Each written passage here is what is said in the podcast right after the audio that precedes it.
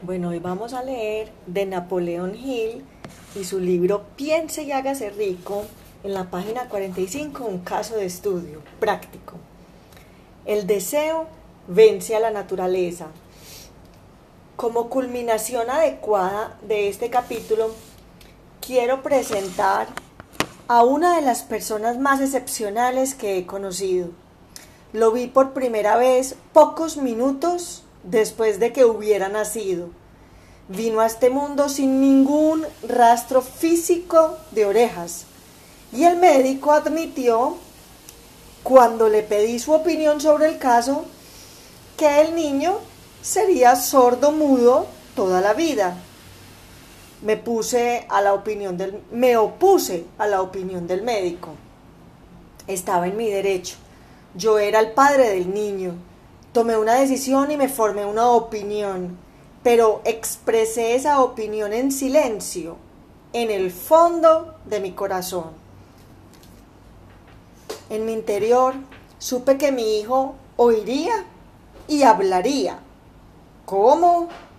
Estaba seguro de que tenía que haber una manera y sabía que la encontraría.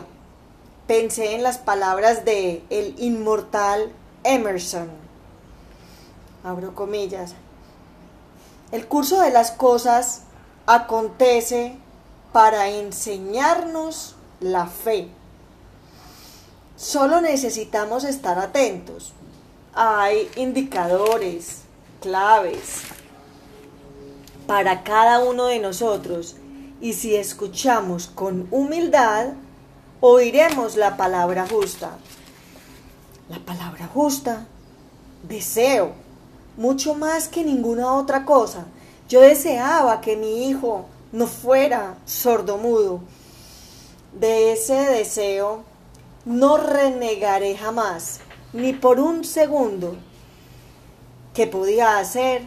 ¿Encontraría alguna forma de trasplantar a ese niño mi propio deseo ardiente de dar con maneras y medios de hacer llegar el sonido a su cerebro sin la ayuda de los oídos?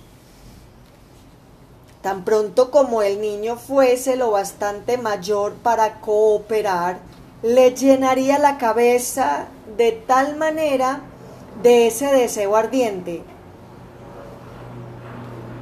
De manera que con el tiempo la naturaleza lo traduciría en realidad con sus propios métodos. Todos estos pensamientos pasaron por mi mente pero no hablé de ello con nadie. Cada día renovaba la promesa que me había hecho a mí mismo de que mi hijo no sería sordo mudo. Cuando creció y empezó a percibir las cosas que lo rodeaban, notamos que mostraba débiles indicios de que oía cuando alcanzó la edad en que los niños suelen empezar a emitir palabras, no hizo intento alguno de hablar. Pero sus actos podíamos deducir que percibía ciertos sonidos. Eso era todo lo que yo quería saber. Estaba convencido de que si podía oír, aunque fuese débilmente, sería capaz de desarrollar una mayor capacidad auditiva. Entonces sucedió algo que me llenó de esperanza. Surgió de algo totalmente inesperado. Compramos un fonógrafo. Cuando el niño oyó la música por primera vez, entró en éxtasis y muy pronto se apropió del aparato. En una ocasión estuvo poniendo un disco una y otra vez durante casi dos horas. de pie delante del fonógrafo, mordiendo un borde de la caja. La importancia de esa costumbre que adquirió no se nos hizo patente sino hasta años después, ya que nunca habíamos oído hablar del principio de la conducción ósea del sonido.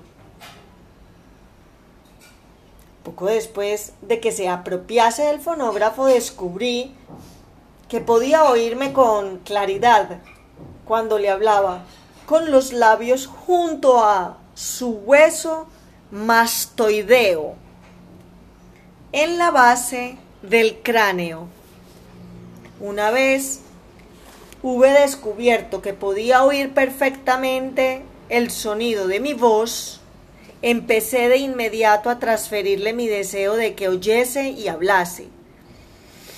Pronto descubrí que el niño disfrutaba cuando yo le contaba cuentos antes de dormirse.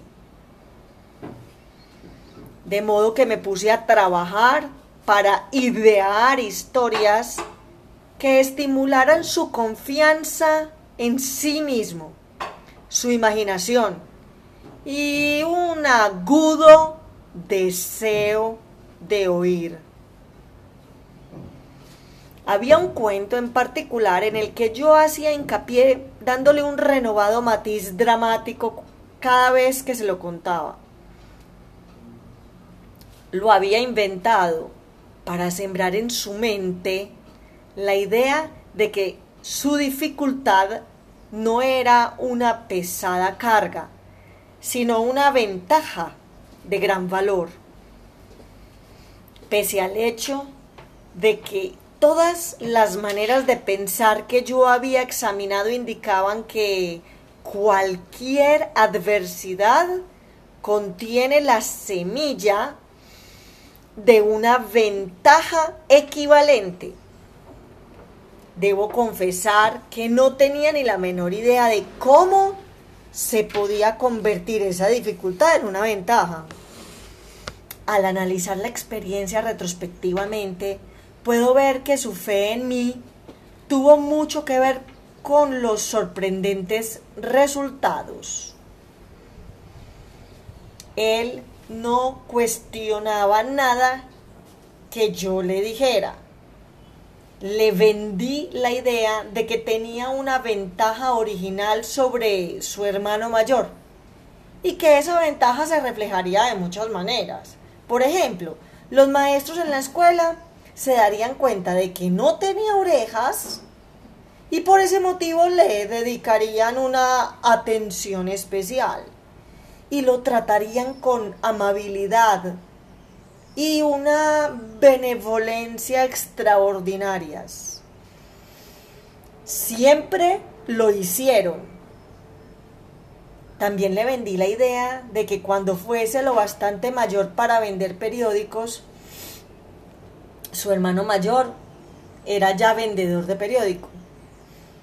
Tendría una gran ventaja sobre su hermano porque la gente le pagaría más por su mercancía debido a que verían que era un niño brillante y emprendedor, pese al hecho de carecer de orejas. Cuando el niño tenía unos nueve años, mostró la primera prueba de que nuestro método de apoyo rendía sus frutos. Durante varios meses imploró el privilegio de vender periódicos, pero su madre no le daba el permiso. Entonces se ocupó por su cuenta del asunto.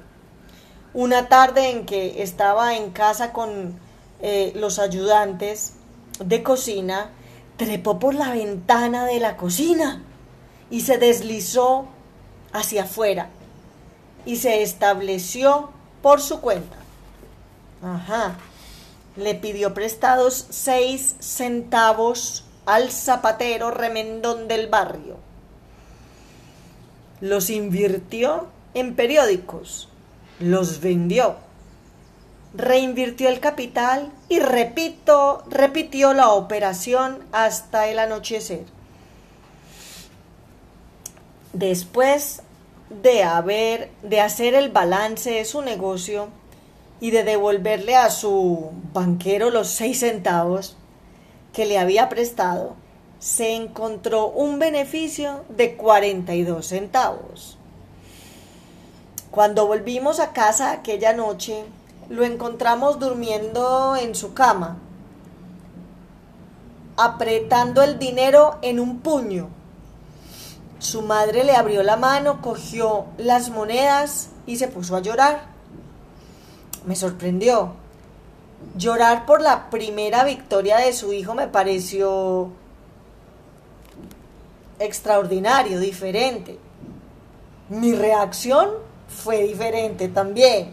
Yo reí de buena gana porque supe que mi empresa de inculcar en la mente de mi hijo una actitud de fe en sí mismo había tenido éxito.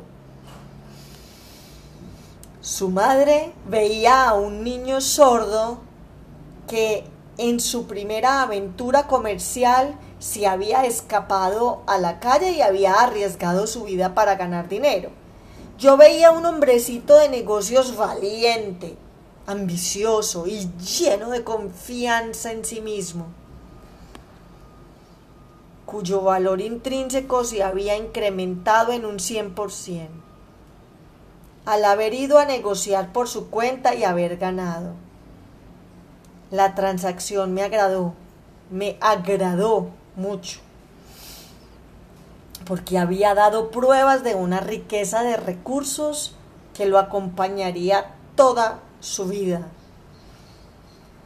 El pequeño, sordo, asistió a la escuela, al instituto y a la universidad sin que fuese capaz de oír a sus maestros, excepto cuando le gritaban fuerte a corta distancia. No lo llevamos a una escuela para sordos. No le permitimos que aprendiese el lenguaje de los sordomudos. Ah, Habíamos decidido que viviese una vida normal.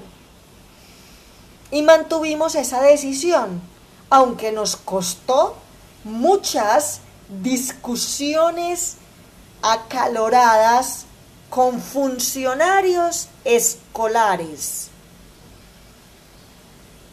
Cuando estaba en el instituto, probó un aparato eléctrico para mejorar la audición.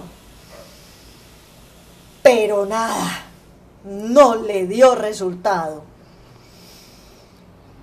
Durante su última semana en la universidad sucedió algo que marcó el hito más importante de su vida.